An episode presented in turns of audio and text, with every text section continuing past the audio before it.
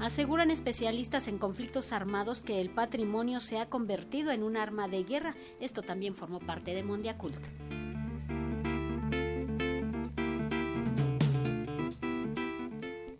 El patrimonio cultural se ha convertido en un arma de guerra, así lo aseguró Valerie Fellent, director ejecutivo de la Alianza Internacional para la Protección del Patrimonio en Zonas de Conflicto durante el segundo día de actividades de la Conferencia Mundial de la UNESCO sobre Políticas Culturales y Desarrollo Sostenible Mondiacult 2022, Valerie Fellent fue contundente en su diagnóstico y en los pasos a seguir el patrimonio se ha convertido en una arma de guerra y por lo tanto debemos reforzar la movilización internacional para convertir ese patrimonio en un vector de paz, de desarrollo sostenible y de diálogo. Y eso es lo que nosotros hacemos en ALIF, en los 160 proyectos que tenemos en 30 países. Por lo tanto, el patrimonio debe ser integrado a todas las políticas del sistema de desarrollo y de apoyo a los procesos de paz el, patrimonio no son las piedras, sino son los hombres y las mujeres que viven en ellas. Entonces necesitamos tener una coordinación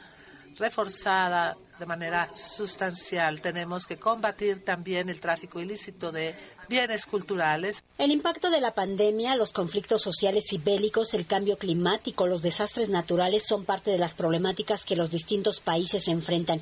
Un país como Yemen, con conflictos armados desde hace décadas y con diversos sitios reconocidos como patrimonio cultural por parte de la UNESCO, que se hallan en peligro debido a la problemática social, dijo Amu Ammar, ministro de Cultura de Yemen sobre la crisis que tenemos en Yemen eh, por la guerra que está ocurriendo con la milicia Houthi sectorial que desde que que se eligieron al gobierno desde septiembre de 2014 tenemos mucho patrimonio diversificado cultural, material e inmaterial de muchas civilizaciones milenarias que han surgido en Yemen y está reconocido como patrimonio de la humanidad como Sanaa, Shaban, Sabid y en nuestro archipiélago muchos sitios arqueológicos que están construidos, muchos ah, palacios, lugares, sitios de oración. Lo que ocurre en África y específicamente en Tanzania tiene que ver con su riqueza étnica,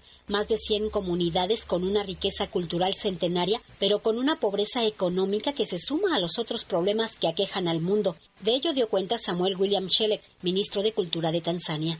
El patrimonio cultural está a riesgo a causa de los conflictos, la pobreza, las iniciativas de desarrollo tecnológico, el saqueo, el tráfico ilegal de bienes culturales y en muchas partes en el mundo. En las últimas décadas hemos visto nuevos tipos de amenazas al patrimonio cultural como resultado de un fácil tránsito de los bienes culturales y los servicios culturales a lo largo y a través de fronteras nacionales y a través de los mercados en línea. Además, eh, la pandemia de COVID-19 ha alterado muchos eventos culturales y sociales y, por lo tanto, puesto en riesgo, ha aumentado la pobreza. Será esta mañana cuando se den las conclusiones y acuerdos de la Conferencia Mundial de la UNESCO sobre Políticas Culturales y Desarrollo Sostenible Mondiacult 2022. Para Radio Educación, Verónica Romero.